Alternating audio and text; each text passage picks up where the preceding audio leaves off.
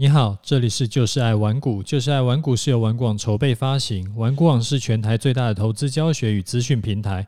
成立 Podcast 是为了让更多投资人可以接收到正确的投资观念与投资技巧，成为市场赢家。我是楚狂人，今天是礼拜三，礼拜三呢，我会固定比较深入的去探讨听众的问题。啊，这次的听众问题很有意思啊，他说。他觉得呢，像我，呃，就是像像我本人这样子操作跟呃有开公司的人，应该压力很大啊，不知道我是怎么调调试我的压力的？那有没有什么经验分享？那我我当时听到这个，就是看到这个问题啊，我那时候就有点想说，诶，这个，嗯。算不算是投资的问题？那要不要回答？还是说用什么别的方式来来回答？然后后来啊，我在想，想说，呃，虽然说这个不是一个什么投资技巧，或者说不是什么投资技术啊，但是呢，这个是只要是有在做投资，或者是其实我们还可以更展开一点。对普遍压力比较大的一些，呃，就是很多现代人来说，这个是很常会遇到的事情。那再再有一个原因是说，啊，我一个朋友啊，他跟我讲说，他觉得我的节目好像太严肃了一点。他说他听别的 podcast 时，时常会听到，就是那个主持人呢，或者说就是 podcaster 会会在闲聊。他觉得好像我的呃节目都没有在闲聊，所以看我是不是？他说可能也有一些听众会对我本身有就是那个好奇，所以他想问，也就是给我个建议啊，说问我要不要就是跟大家分享一下我我自己本身的状况。我想说好吧，那既然这样子的话，那我今我今天就来回答这个问题哈，呃。我自己的状况是这个样子啊，以前呢，一开始当职业投资人的时候，那个时候其实有那时候的经验，在十一月二十号第四集的节目里就有跟你分享过嘛。啊，当时呢，因为家用就是靠投资在赚，所以做得好的时候呢，当然就很好。啊，可是如果遇到那种连续做不好，就会压力很大。那情绪呢，跟身体的状态也都会很差。但是交易这种事情，不是它不是说你只要技术好就可以赚钱。有的时候情绪不好，很容易会冲动的做出来一些不理智的行为。那只要你做，就是像我那个时候有做这种不理智的行为的话，下场就也就自然是赔多赚少。这样子就很尴尬啦，因为越是操作不顺，越是压力大，然后情绪就越糟，那越会手贱乱下单，然后就赔更多的钱，然后压力就更大，然后手就更贱，然后他妈的就走不出来的那种死循环。啊，那个时候啊，我就是遇到这种危机，然后后来刚好呢，那个时候家里附近有个体育场。所以每天早上就想说，我们去去就我啦，我自己去走走、散散步啊，散散心。然后后来觉得走一走实在有点无聊，所以就改成慢跑。啊，那个时候是几乎每天跑，每天早上去跑一个小时，大概状况比较不好跑八公里，状况好一点就跑十公里。哦，我还记得啊，那个时候大概是冬天的时候，大概早上六点就出门跑，跑到大概七点多回家。那然后洗澡啊、休息啊、准备操盘。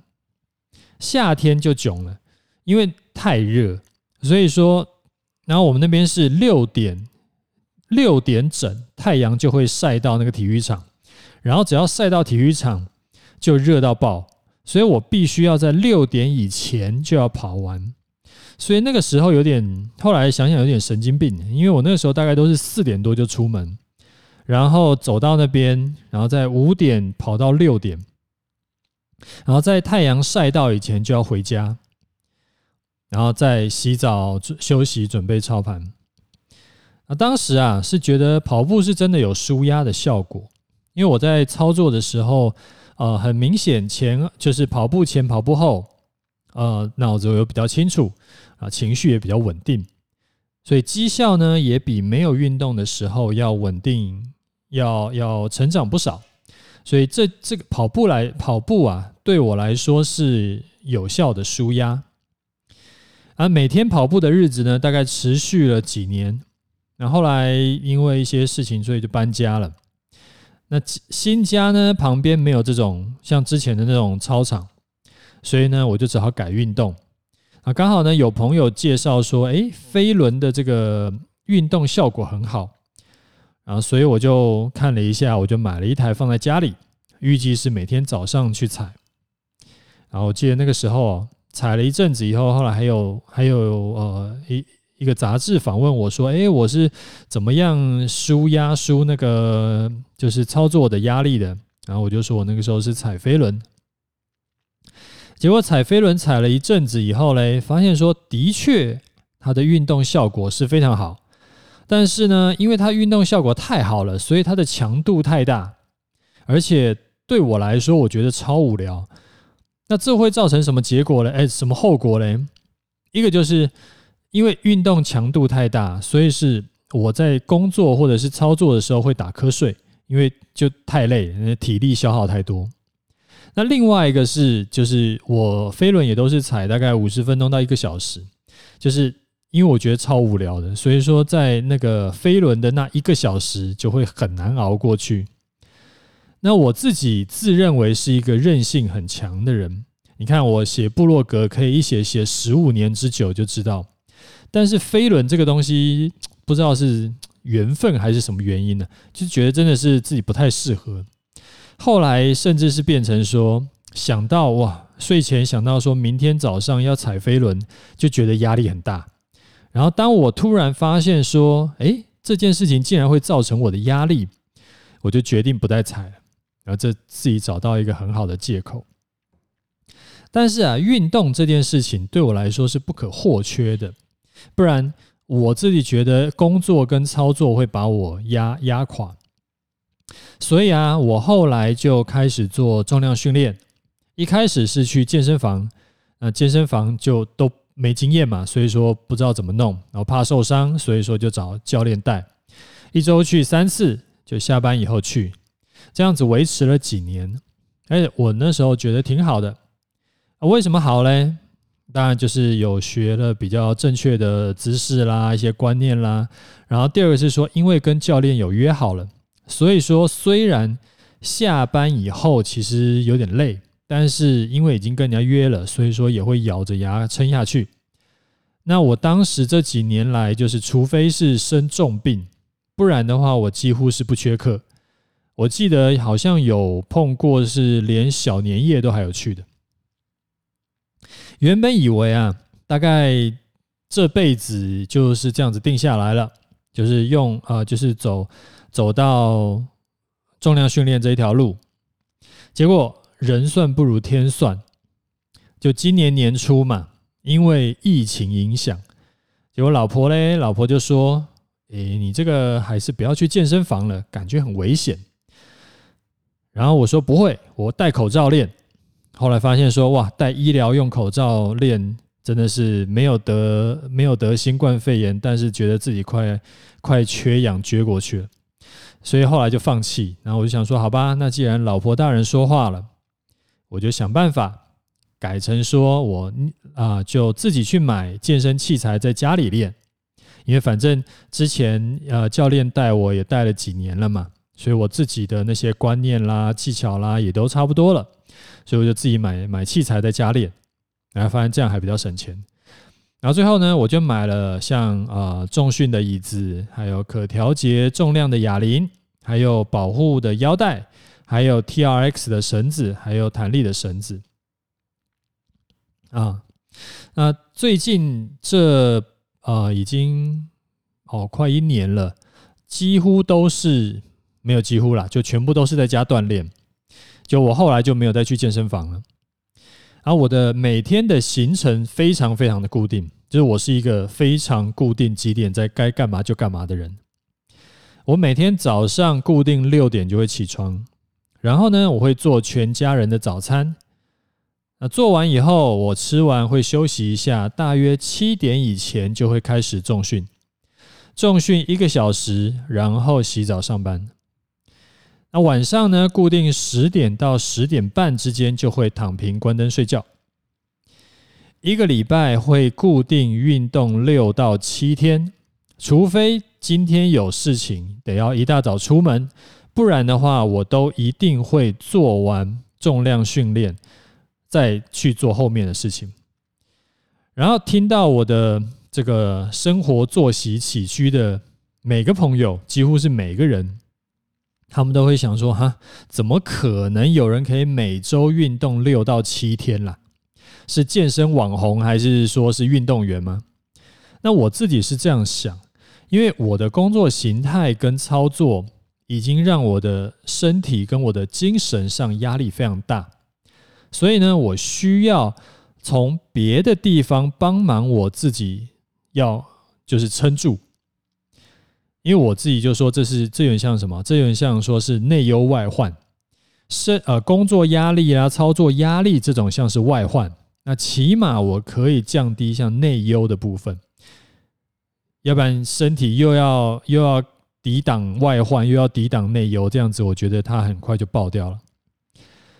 所以呢，我自己是坚持几乎每天运动，然后除此之外呢，就是我是固定早睡早起，然后不抽烟不喝酒，然后不吃零食，不喝饮料，不吃高热量的食物。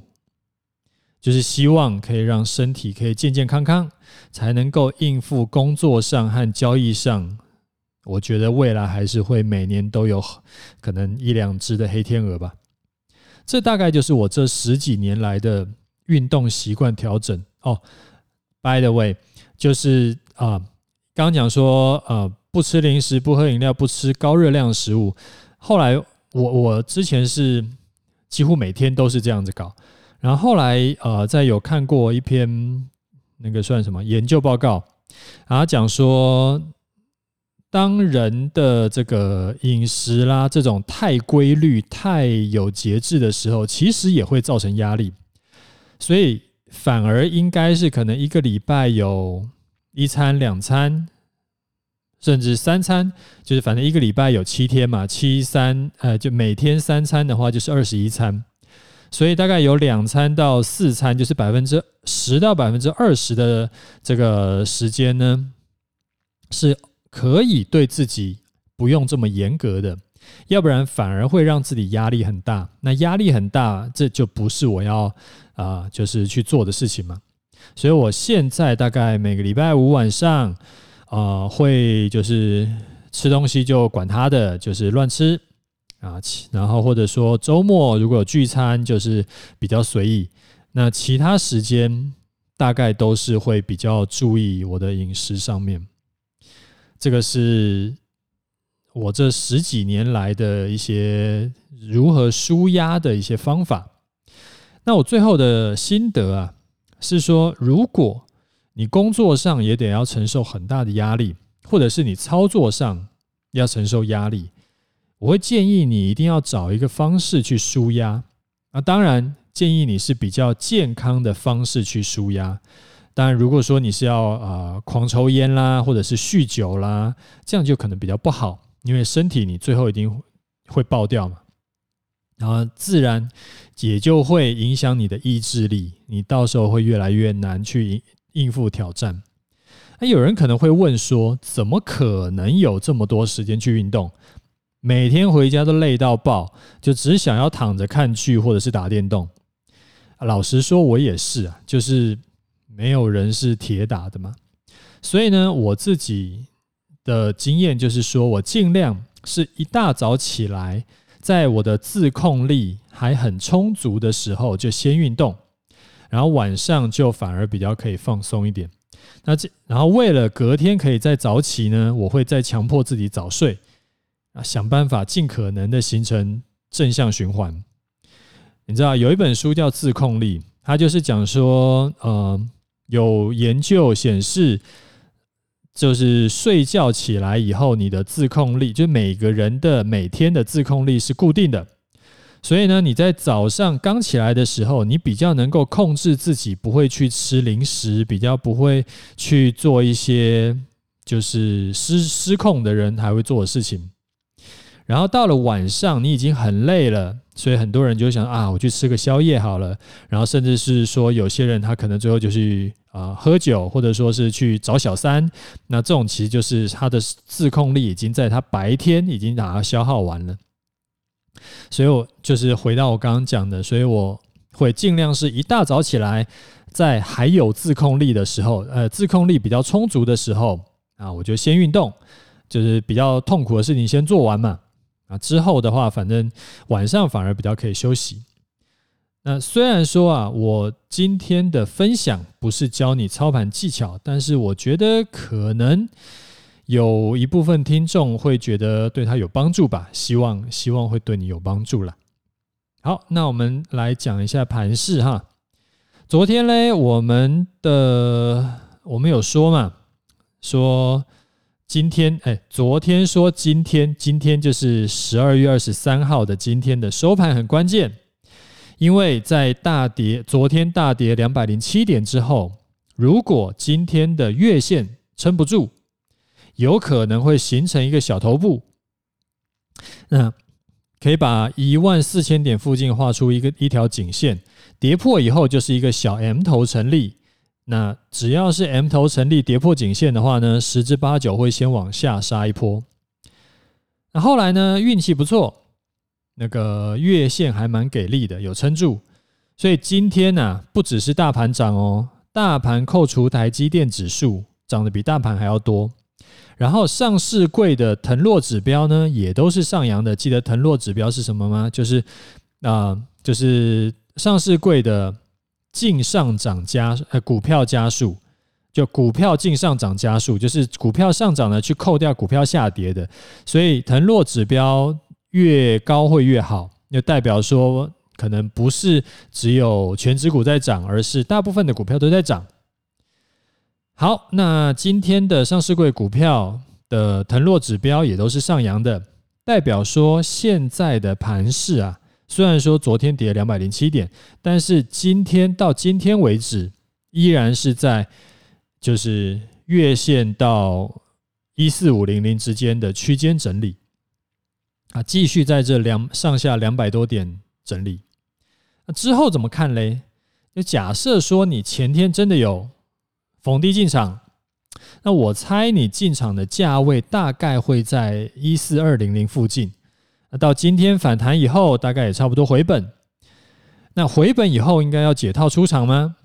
我会劝你最好不要去动你的出场条件，继续去设定在就就是你原本设定是收盘在月线以下，而且隔天中午十二点站不回来再出场就好。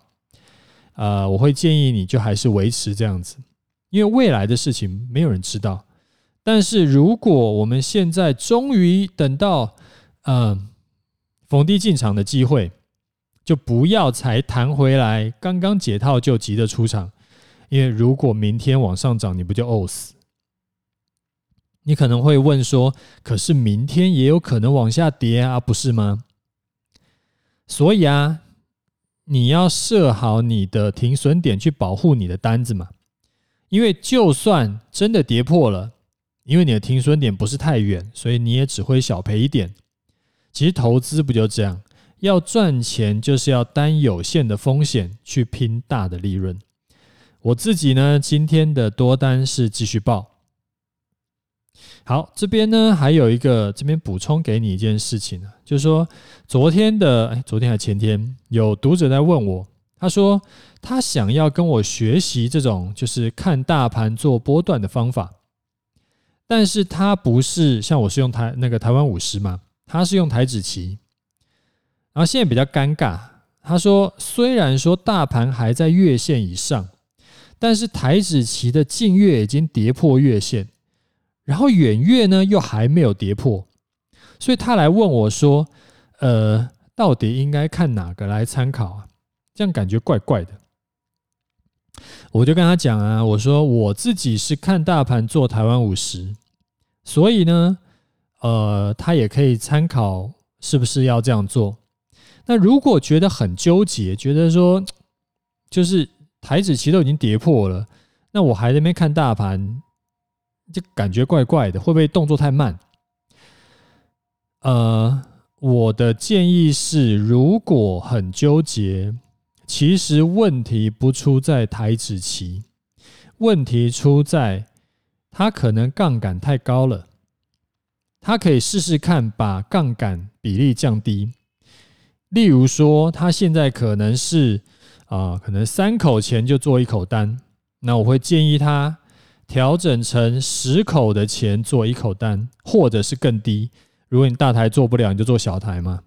如果小台也做不了，嗯，那就再存点钱。所以。